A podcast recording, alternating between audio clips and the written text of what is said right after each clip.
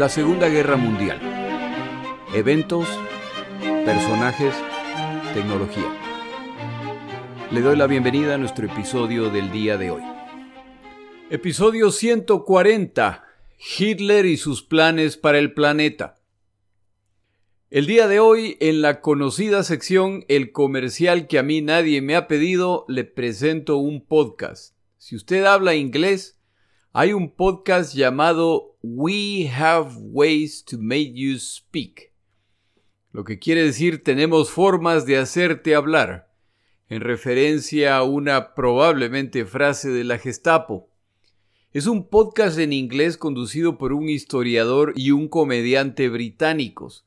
Está muy bien hecho, es informal y trae además montones de información. Se lo recomiendo mucho Nuevamente es We Have Ways to Make You Speak with James Holland, historiador británico. Empezamos nuestro episodio. Finalmente llegamos al tema que muchos de mis oyentes han querido escuchar y la verdad es que no están solos. Como he mencionado en otras ocasiones, yo he iniciado una colección de libros respecto a esta guerra, por lo que suelo ir a librerías donde tienen libros nuevos y libros usados y he tenido la oportunidad de hacer una poco científica encuesta de los temas que le interesan a la gente basado en el número de libros disponibles. Y el tema de Hitler es clarísimamente muy importante si utiliza ese criterio. Si hiciera una lista de libros respecto a Mussolini, Churchill, Hitler, Roosevelt y otros, me atrevo a decir que las biografías y los libros relacionados con Hitler son probablemente tan numerosos como los libros respecto al resto combinados. Es decir, que si el tema le interesa, no está solo.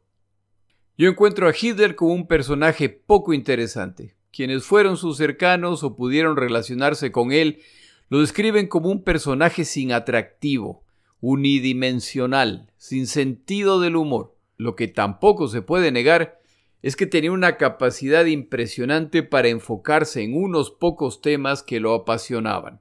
No se puede negar que amaba profundamente a Alemania y que tenía un sentido de predestinación hacia la grandeza. En este último punto, Hitler no es el único y me atrevo a decir que la mayor parte de los grandes personajes de esta guerra, o de los personajes históricos en general, normalmente sienten algo similar.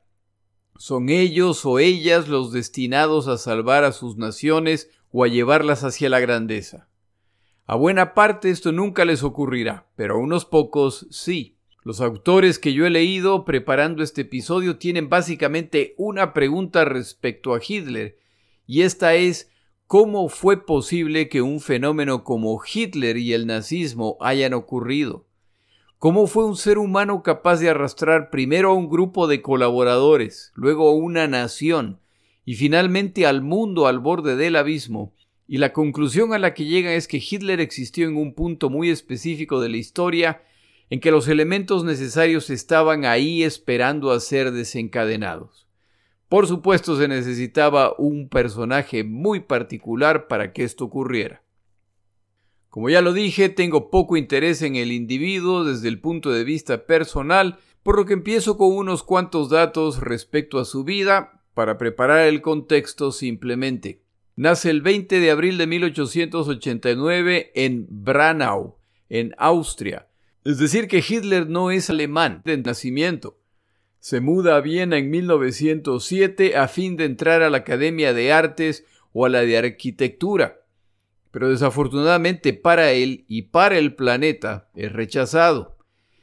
Como las autoridades más altas de estas facultades vienesas son judíos, el joven Adolfo decide que este grupo no le cae particularmente bien. Le gustan mucho los escritos de Nietzsche y sus referencias al superhombre libre de las leyes y afanes humanos y que busca imponer su visión. Al menos esa es la interpretación de Hitler, quien concluye que esa raza ya existe, pero no se le permite desarrollarse plenamente. Esa raza, sin causar ningún tipo de sorpresa, es por supuesto la suya. Para mayo de 1913, luego de fracasar su carrera de pintor, se ha mudado a Múnich, en Alemania, y el inicio de la Gran Guerra, que hoy conocemos como la Primera Guerra Mundial, lo encuentra en esta ciudad. Recibe sus órdenes para enlistarse en el ejército austríaco y las autoridades alemanas lo fuerzan a regresar a su nación. Desafortunadamente para él y para el mundo, los exámenes médicos en Austria determinan que no es apto para el servicio militar, por lo que se lo autoriza a regresar a Múnich. Se inicia la guerra y Hitler descubre una ocupación a la que puede dedicar toda su pasión. Solicita que, a pesar de ser un ciudadano austríaco, se le permita sumarse a un regimiento de Baviera, es decir, un regimiento alemán. La solicitud se aprueba y sirve en la infantería. Consistentemente se ofrece como mensajero en el frente, peligrosísima tarea para la cual se vuelve muy bueno. Al rato es ascendido a cabo. En 1914 gana la Cruz de Hierro de segunda clase por su valor. Es herido en 1916 y solo puede regresar a su regimiento en 1917. Su regimiento participa en las ofensivas de 1918 y gana una cruz de hierro de primera clase, algo que de acuerdo al autor consultado esta semana es extrañísimo para un combatiente de este rango. En octubre de 1918 pierde la vista como resultado de un ataque con gas y es enviado a Alemania para recuperarse. Para cuando se lo autoriza a regresar al frente, la Primera Guerra Mundial ha terminado repentinamente con la derrota alemana. El regreso a la paz tuvo muy poco de pacífico en Alemania. Quienes han combatido en esta guerra desprecian a los líderes del nuevo gobierno. Grupos socialistas y comunistas alemanes, viendo la transición en Rusia de la monarquía al comunismo a través de la revolución, añoran por una revolución similar en Alemania distintos grupos buscan aprovechar el caos resultante de la llegada de la paz. Hitler, como tantos otros, añora la camaradería y la claridad de propósito de las Fuerzas Armadas, el fin único y respecto al cual hay que estar dispuesto incluso a sacrificar la vida de ser necesario. Para colmo, Hitler es uno de los tantos convencidos de que Alemania no perdió la guerra, fueron los políticos y los poderosos, entre los que se destacan los judíos, los que apuñalaron por la espalda a las Fuerzas Armadas alemanas. El futuro no solo de Hitler, sino de Alemania, parece bastante oscuro, lo que se confirma cuando se firme el Tratado de Versalles en 1919, en que no solo se nombra a Alemania como la única culpable de esta guerra, sino que se le impone durísimas condiciones no solo económicas, sino tecnológicas e industriales, que en realidad buscan que Alemania nunca vuelva a ser el gran poder militar o industrial que fue. En 1919, mientras Hitler espera su baja del ejército, es seleccionado para un grupo especial de educación, entre comillas, se le asigna la tarea de asistir a reuniones de un grupo liderado por Anton Dexler, que ha fundado el Partido de los Trabajadores Alemanes.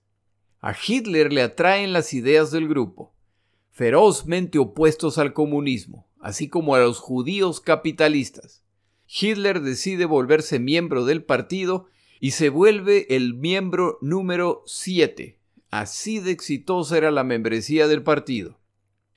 A medida que Hitler escucha los planteamientos de Dexler y otros, concluye que están en la ruta correcta, pero les falta imaginación, les falta ambición. Los objetivos del partido deben ser mucho más radicales y decididos, y él tiene a la persona exacta que puede hacer esto. En menos de un año, el partido ya está bajo el control de Hitler, que cambia el nombre a Partido Nacional Socialista de los Trabajadores Alemanes. Este partido será conocido por su apodo, serán conocidos como el Partido Nazi. Esta audiencia simpatizante da la oportunidad a Hitler de demostrar sus condiciones de orador y descubre que es capaz de fascinar a la audiencia con el ardor de sus discursos. Hitler se vuelve el alma del partido y sigue radicalizando sus valores. Esto no le agrada a todo el mundo, por lo que poco a poco se va filtrando a quienes carecen del convencimiento requerido, a la vez que atrae a quienes sí se alinean con estas convicciones. Empiezan a sumarse aquellos que serán sinónimo del partido nazi. Escoge como el símbolo del partido un antiguo símbolo utilizado por múltiples culturas a través de los siglos para significar buena fortuna o buenos deseos, la suástica. Considera además que un círculo blanco alrededor de este símbolo en negro sobre una bandera roja es lo más agradable ante los ojos. El 9 de noviembre de 1923, inspirado por lo hecho por Mussolini en Italia el año previo, Hitler decide tomar el poder por la fuerza en Múnich y organiza un grupo de revoltosos que busca tomar el poder por la fuerza. El intento fracasa aparatosamente y resulta en varios muertos en el bando de Hitler, incluyendo aquel que lo protegió con su cuerpo y recibió once balazos al hacerlo. Los sublevados, incluyendo Hitler, son capturados y enjuiciados. La pena máxima, si son encontrados culpables, es la ejecución. El experimento parece haber llegado a su fin.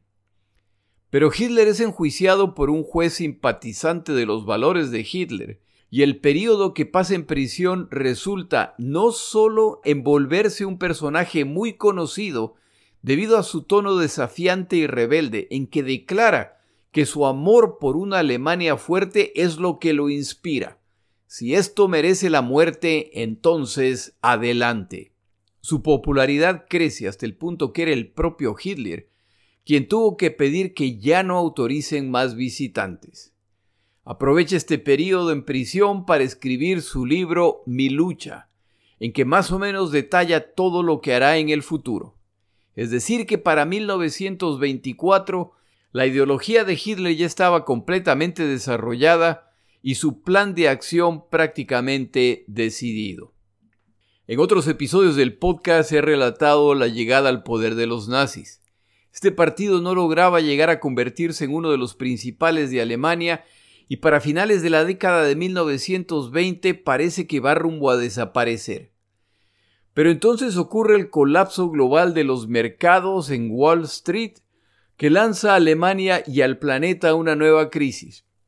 No es difícil imaginar la tristeza y frustración que siente el pueblo alemán al ver que todo por lo que han trabajado en esta década parece estar desmoronándose.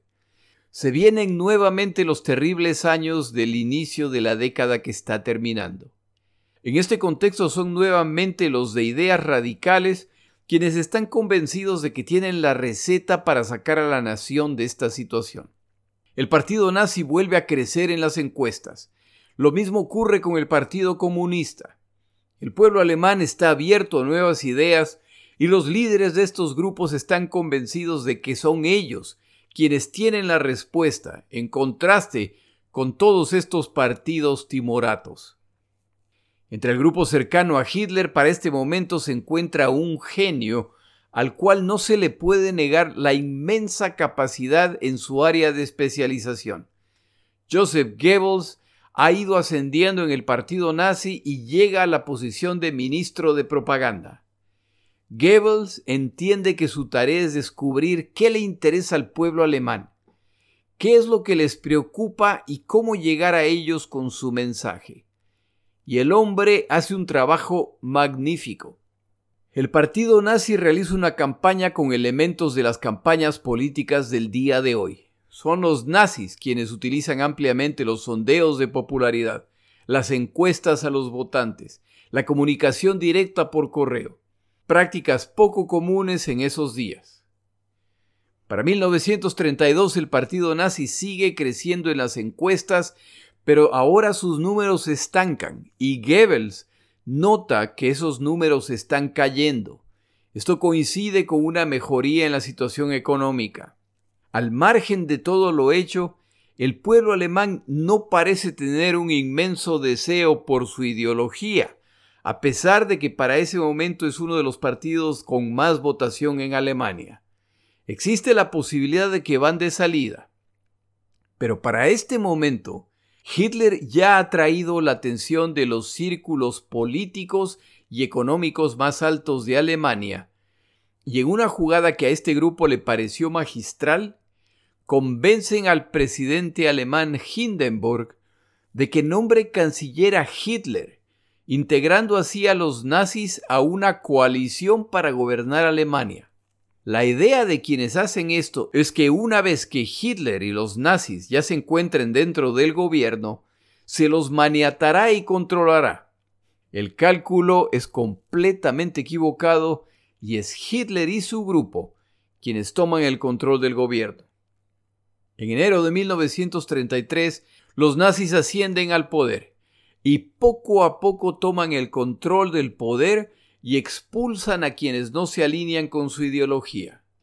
Cuando Hindenburg, el presidente vitalicio alemán, debido a la autoridad moral que le reconoce el pueblo alemán, muere debido a la vejez, Hitler aprovecha para consolidar la posición de presidente, que como ya mencioné es una posición permanente y dueña del poder político. La consolida con la posición de canciller, que es la posición en la que él está. Esa es una posición temporal de libre remoción de parte del presidente. Lo que Hitler acaba de hacer es se ha declarado dictador de por vida de Alemania uno imaginaría que el pueblo alemán explota en oposición a este cambio abusivo.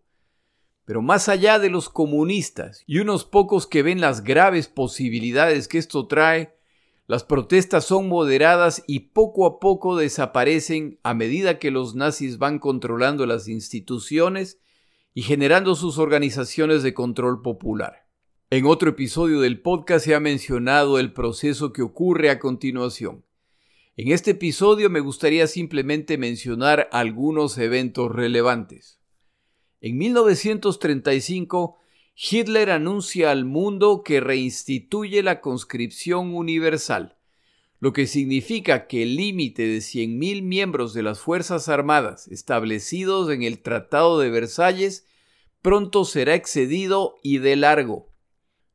Un mes más tarde, Hitler anuncia la creación de la nueva Fuerza Aérea Alemana, la que por supuesto está lista para combatir. Otro rompimiento de las provisiones de Versalles. Firman además un tratado bilateral con los británicos a través del cual se aprueba la expansión de las fuerzas navales alemanas. Ni Italia ni Francia son consultadas. En unos pocos meses de 1935 se han eliminado muchas de las provisiones de Versalles respecto a las fuerzas militares alemanas y la comunidad internacional mira sin atinar cómo reaccionar. En 1936, Hitler ordena la ocupación militar del Valle del Rin, el cual, de acuerdo al Tratado de Versalles, permanecía en manos alemanas con la condición de que no podían mover fuerzas militares a esta zona. Los alemanes no están preparados militarmente para hacer esto, por lo que Hitler ordena que las fuerzas militares alemanas que ingresan a ocupar esta zona se retiren inmediatamente si los franceses se movilizan para expulsarlos. Esta decisión de Hitler está establecida en el Tratado de Versalles como causa para la guerra y debería resultar en una decisiva reacción francesa, por lo que el experimento nazi debería estar por terminar. El día previo a la ocupación, Hitler da un discurso ante el Parlamento alemán condenando la existencia de esta zona desmilitarizada y comunicando que planean recuperarla. Las débiles fuerzas alemanas ingresan al Valle del Rin y no enfrentan ninguna oposición. El desafío más descarado al Tratado de Versalles acaba de ocurrir y Hitler y Alemania han salido triunfantes sin disparar un solo tiro. Este evento marca un cambio de estrategia política alemana a partir de este punto. Este año, y con la aprobación del Comité Olímpico Internacional, los alemanes organizan los Juegos Olímpicos, lo que es, sin duda, una muestra de aceptación internacional del régimen de Hitler. En medio de todos estos eventos, Hitler pone a Goering a cargo del plan de cuatro años, el cual busca la independencia industrial de Alemania. El énfasis será en la industria militar y la infraestructura alemana, en particular su sistema vial.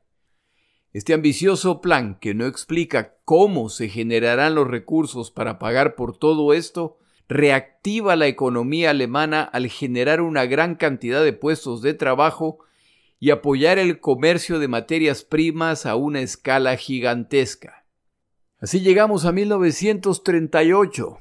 Hitler, con la colaboración de nazis austríacos, se dedica a debilitar al régimen nacional y para marzo las fuerzas militares alemanas ingresan a Austria y son recibidos con los brazos abiertos. Austria, luego de la Primera Guerra Mundial y la caída del imperio austrohúngaro, expresó su interés en unificarse con Alemania, pero esto fue prohibido por el Tratado de Versalles. Hitler los ha unificado contraviniendo claramente el Tratado de Versalles y lo hace enfrentando solamente oposición mínima. Este logro alemán anima a Hitler a enfocarse ahora en Checoslovaquia, nación creada luego de la Primera Guerra Mundial por la comunidad internacional. Parte del territorio de esta nación fue tomado de Alemania, pero estos territorios mantuvieron su población alemana. Hitler filtra la información de que Alemania está preparándose para recuperar estos territorios por la fuerza. Esto desata un hecho vergonzoso en una urgente conferencia entre alemanes, franceses, británicos e italianos, se decide que los checoslovacos perderán estos territorios. Para el momento de la toma de decisión, los checoslovacos ni siquiera han sido consultados. Todo sea en nombre de apaciguar a Hitler. Este corto e incompleto listado de logros de Hitler y de su partido simplemente muestra que aparentemente cuando Hitler decide hacer algo, al margen de lo poco probable e incluso imposible que parece, Hitler lo logra.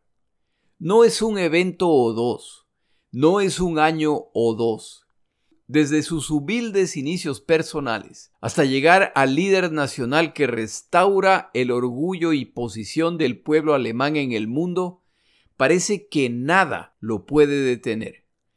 Hitler se ha convencido de esto, y asimismo lo ha hecho el pueblo alemán. Si en 1938 a Hitler le daba un paro cardíaco y moría, hoy él sería recordado como uno de los grandes estadistas de la historia alemana. Su récord sería empañado por el tratamiento de minorías, su extremo nacionalismo y racismo pero nadie es perfecto. Y cuando los años pasan, la tendencia es a recordar solamente los logros, que en este caso no son pocos. Hitler ha devuelto la autoestima a los alemanes, rechaza y reversa las estipulaciones de Versalles, reunifica a los alemanes esparcidos entre otras naciones como resultado del tratado injusto y para colmo revitaliza la economía alemana postrada desde finales de la Primera Guerra Mundial. Al pueblo alemán le queda muy claro que esto solo se podía haber logrado a través de un hombre, Hitler. No hay otra figura política de esos días o histórica que hubiera sido capaz de lograr todos estos triunfos políticos. Alemania ha llegado a un estatus inimaginable ante las naciones.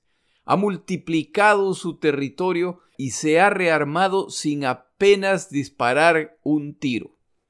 Es un verdadero milagro y el pueblo alemán se ha entregado a su Salvador, ignorando los graves atropellos ocurridos, de los cuales hablaremos en otro episodio.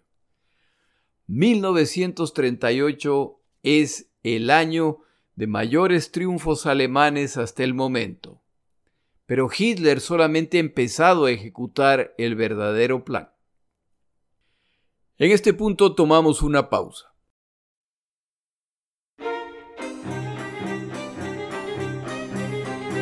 Palabras de Churchill. El día de hoy una predicción de Winston Churchill respecto a Hitler y su naciente imperio. Nadie puede predecir que tanto se extenderá el imperio de Herr Hitler hasta el momento que esta guerra termine. Pero estoy convencido de que este imperio se evaporará tan rápido o incluso más rápido que el imperio de Napoleón, aunque por supuesto sin su brillo o gloria.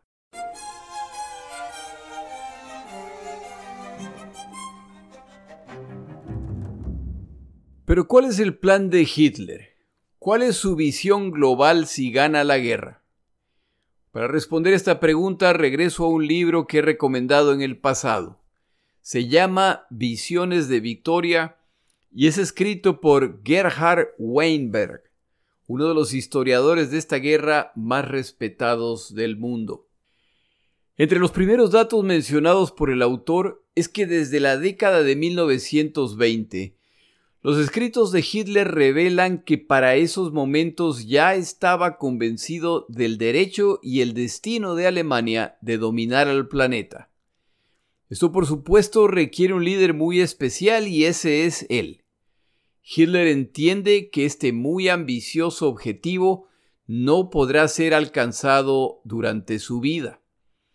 Ve como su responsabilidad iniciar el proceso y ganar las guerras principales para que más tarde un sucesor, después de todo este imperio debería durar mil años, se encargue de consolidar el poder alemán con lo alcanzado y prepararse para lanzar la siguiente campaña de conquista. La principal guerra en la que Hitler está interesado es contra la Unión Soviética, sus enemigos declarados a través de toda su existencia política. Una de las características de su grupo es el permanente maltrato de socialistas y comunistas, por supuesto junto con los judíos. El territorio de la Unión Soviética, Hitler sigue llamándolo Rusia, se utilizará para lograr la expansión del imperio germano estas tierras constituirán el espacio vital en que se producirán los vegetales y animales necesarios para alimentar a este vasto imperio. Hay otra guerra pendiente, menos importante, pero necesaria, y es contra los europeos occidentales que humillaron a Alemania en la Primera Guerra Mundial. En la mira de Hitler se encuentran Gran Bretaña y la muy despreciada Francia. La conquista más allá de Europa está en la lista también, y el obstáculo mayor para expandirse globalmente son los Estados Unidos de América, por lo que Hitler en conversaciones con su aliado Japón ya ha expresado que si los japoneses atacan a los estadounidenses, los alemanes entrarán a la guerra en apoyo a los japoneses. No queda claro cómo planeaba Hitler hacer esto, ya que esa es otra región del planeta y será una guerra eminentemente naval. Aunque Hitler intenta camuflar su racismo a través de llamar a los japoneses los arios de Asia, no existe la menor duda de que si Alemania gana esta guerra, a la larga los japoneses también tendrían que postrarse ante la raza superior alemana. Europa será dividida de acuerdo a la idoneidad de su raza. Los escandinavos, daneses, noruegos, suecos, luxemburgueses y finlandeses serán integrados a Alemania. No como naciones, sino sus naciones serán absorbidas. Bélgica probablemente también caía en esa categoría. En guerras posteriores, Suiza también sería absorbida por Alemania. Al resto se les acabó la buena fortuna. Gran Bretaña sería un territorio ocupado con un gobierno títere. España y Portugal serían países satélites, es decir, no exactamente parte del imperio en condición de igualdad, pero a las órdenes de los alemanes. Sus colonias africanas pasarían a manos alemanas para distribución de acuerdo con sus planes. España recibiría Gibraltar.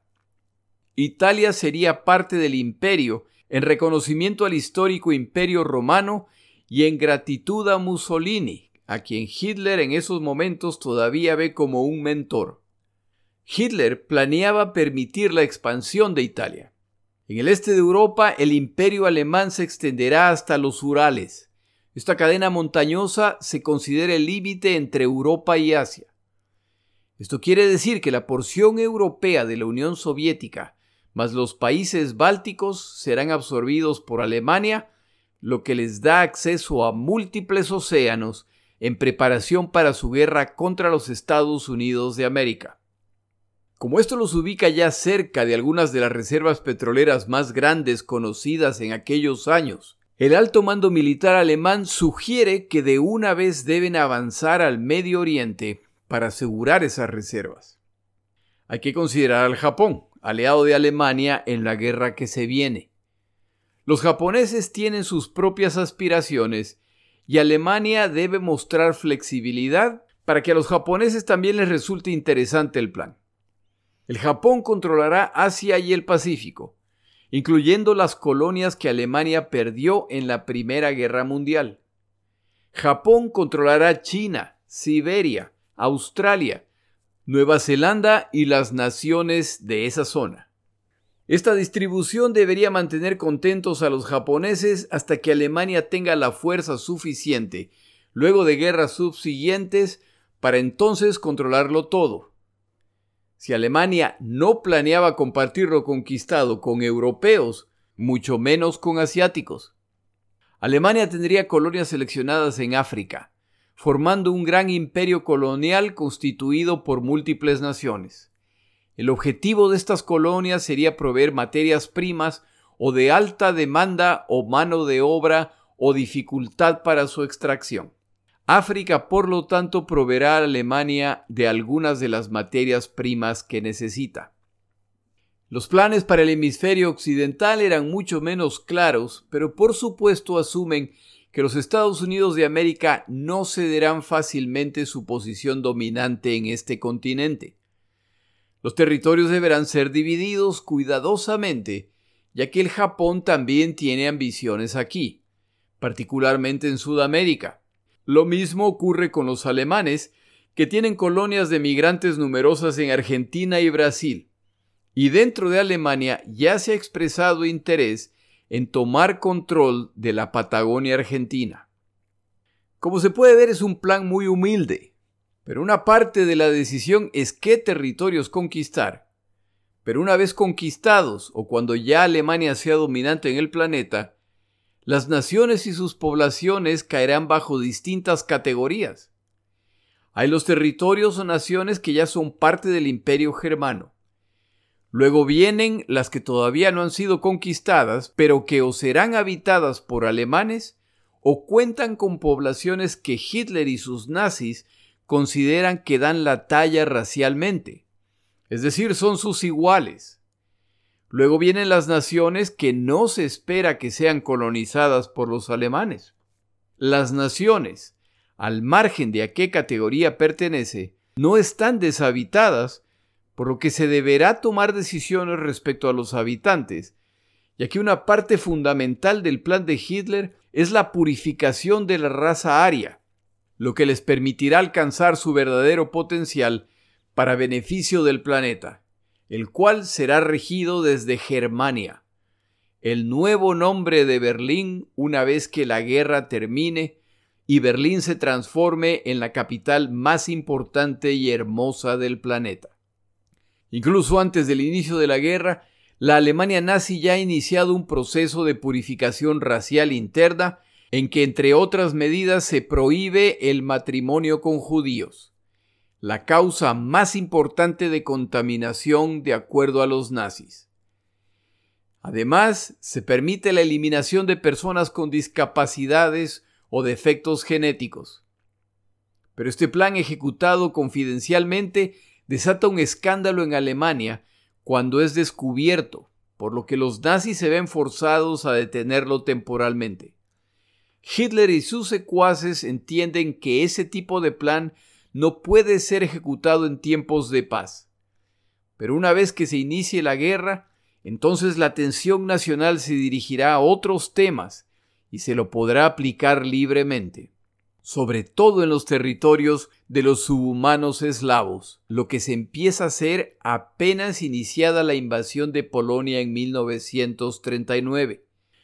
Si los nazis no vacilaban en ejecutar este tipo de plan dentro de Alemania, ¿cuánto más en las naciones conquistadas? Como queda claro, parte importante del plan de Hitler es la destrucción de los judíos tarea a la cual se dedicaron grandes cantidades de recursos. Como ese tema es complejo, lo dejo para otro episodio en que se tratará separadamente. Esa pureza racial alemana debería expandirse por el planeta a medida que avanza la guerra, pero Hitler estima que la población de ese momento en Alemania no va a ser suficiente como resultado de los muertos en la guerra los vastos territorios que se añadirán y el desplazamiento de millones de habitantes de esas naciones. Esta es parte de la razón por la que Hitler inicia su expansión con Austria y las zonas de los Sudetes en Checoslovaquia. Estas poblaciones de ascendencia alemana se sumarán a las divisiones armadas que se van a necesitar para la campaña de guerra que se viene. Si usted ha visto videos de los programas sociales alemanes bajo los nazis, habrá visto que hacen un altísimo énfasis en la condición física y el adoctrinamiento. Uno de los énfasis especiales del gobierno nazi es la necesidad de tener cuantos hijos sea posible. Y aunque la doctrina nazi tenía una careta moralista, estaban dispuestos a permitir prácticas extrañas a fin de incrementar la población. Entre estas se destaca la práctica de los matrimonios con muertos. De acuerdo a esta práctica, una mujer que podía demostrar que estaba embarazada o que tenía un hijo con un combatiente alemán que muere en el frente, incluso si no estaban casados, se la consideraba casada y se le daban papeles de viuda, lo que le daba acceso a los beneficios de esposa. Daba la impresión de que era un hijo legítimo y por lo tanto mejoraba sus perspectivas de volverse a casar. A medida que la guerra avanza y el número de jóvenes alemanes muertos en batalla se incrementa, se anima a los miembros de las SS a tener cuantos hijos puedan dentro y fuera del matrimonio, e incluso que se casen cuantas veces quieran, a fin de acelerar el proceso. Las protecciones legales y financieras prometidas no son solamente para los hombres, las mujeres que participen en esto también gozarán de esas protecciones. El objetivo del varón alemán a medida que el proceso de esta guerra avanza es primero combatir para Alemania.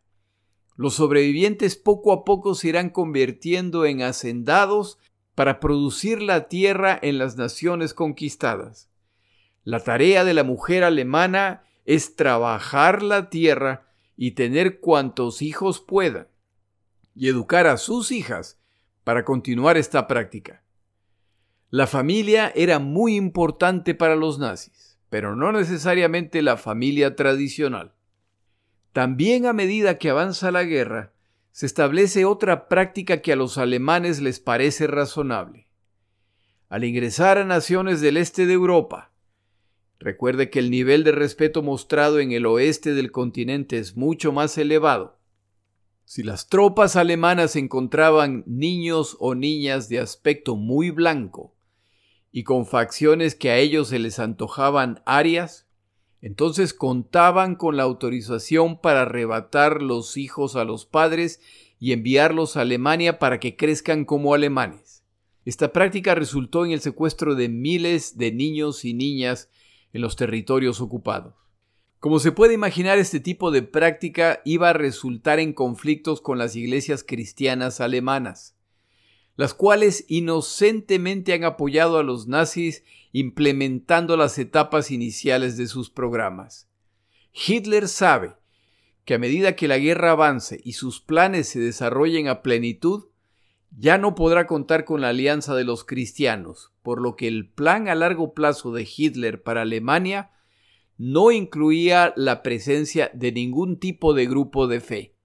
De hecho, cuando el momento llegue, el destino de los líderes religiosos será su ejecución. Hasta que ese momento llegue, Hitler trabajando con grupos cristianos van construyendo lo que llamaban el cristianismo germano, doctrina que busca separar el judaísmo del cristianismo, presentar a Jesús como un no judío y sobre todo desarrollar una doctrina cristiana compatible con los conceptos raciales imperantes en la Alemania nazi. Sorprendentemente, la mayor parte de los creyentes no tienen problema con estos pequeños, entre comillas, cambios. Quienes los resisten son atacados, no solamente por las autoridades alemanas, pero en ocasiones también por correligionarios que creen que la mezcla solicitada es posible sin comprometer sus principios esenciales. Requiere un nombramiento especial y separado el grupo de los testigos de Jehová, que a través de esta guerra demostraron una independencia y fidelidad a sus convicciones que superó claramente al resto de grupos de orientación cristiana. En lo económico, no es la economía la que determina la situación política, es al revés, y eso queda claro a lo largo de la guerra. Las industrias y grupos de poder deben alinearse con la doctrina política, no hacerlo resulta en sanciones o consecuencias incluso peores para los dueños. Cuando termine la guerra y Alemania sea dueña de los recursos globales, se podrá pensar en otros temas. Por supuesto, no hay necesidad ni siquiera de pensar en un sistema judicial. Las cortes tienen como tarea confirmar lo deseado por Hitler y los nazis. La existencia de un Congreso independiente es por supuesto absurda y las leyes que emite el gobierno de Hitler podrían ser emitidas sin la necesidad de la existencia de un Congreso. Nuevamente, si esto era así en Alemania, ¿cuánto más en las naciones conquistadas? Pero el trato que se les da a los europeos occidentales les permite mantener sus leyes e instituciones, lo que fue una causa permanente de tensión con las fuerzas de ocupación alemanas que buscan imponer sus opiniones, pero que se ven limitado por las leyes locales. Cuando Alemania gane, todo esto terminará. Este es el plan general total de Hitler para la Alemania triunfante y para el planeta. Eso es lo que se nos venía si triunfaban. Pero si usted ha seguido este podcast, sabe que a pesar de que al inicio de la guerra las cosas siguen saliendo espectacularmente bien para Alemania, hasta el punto de superar las expectativas más optimistas, esto poco a poco va cambiando y para 1944 la guerra ya no va como Hitler esperaba. Los planes han tenido que ser cambiados a medida que Italia cae, que el Japón empieza a sufrir derrotas y se debilita, y que los frentes en que deben combatir las Fuerzas Armadas alemanas siguen expandiéndose. Sobre todo, la conquista de la Unión Soviética no ha ido ni de lejos como Hitler lo esperaba. El mayor error de Hitler, sin duda, fue subestimar la resolución de los aliados para resistir, sobre todo la resolución soviética, a pesar de haber sido tratados infamemente la última gran apuesta de Hitler, que serían capaces de repeler los desembarcos aliados en Francia, lo que les permitiría concentrarse totalmente en los soviéticos, para finales de junio de 1944 queda claro que ha fallado. A pesar de todo esto, Hitler sigue lleno de optimismo no es la primera vez que enfrenta situaciones insalvables y nadie podría esperar conquistar el mundo sin derramar sangre alemana. Tal como en el pasado, la providencia vendrá a su rescate, que es el rescate de Alemania. La esperanza de Hitler es que solo hay que perseverar. Pero para este momento hay un grupo de oficiales alemanes que desde hace algún tiempo han concluido que Hitler ya no es el líder adecuado para Alemania. Por lo que es hora de terminar esta guerra y la única forma para que esto ocurra es que Adolfo Hitler muera. En el siguiente episodio hablamos de Valkyria, el intento de asesinato contra Adolfo Hitler. Mi nombre es Jorge Rodríguez. Gracias por acompañarme. Para información adicional respecto a este episodio, las notas de este podcast, que incluyen la narración de este episodio, así como acceso a resúmenes, videos, documentales y materiales adicionales gratuitos disponibles en el Internet, por favor vaya a Amazon y busque el libro La Segunda Guerra Mundial, Eventos, Personajes, Tecnología. Al comprar estas notas me ayuda y me apoya financieramente. Puede encontrar información adicional en mi página web, lasegundagm.com. Muchas gracias.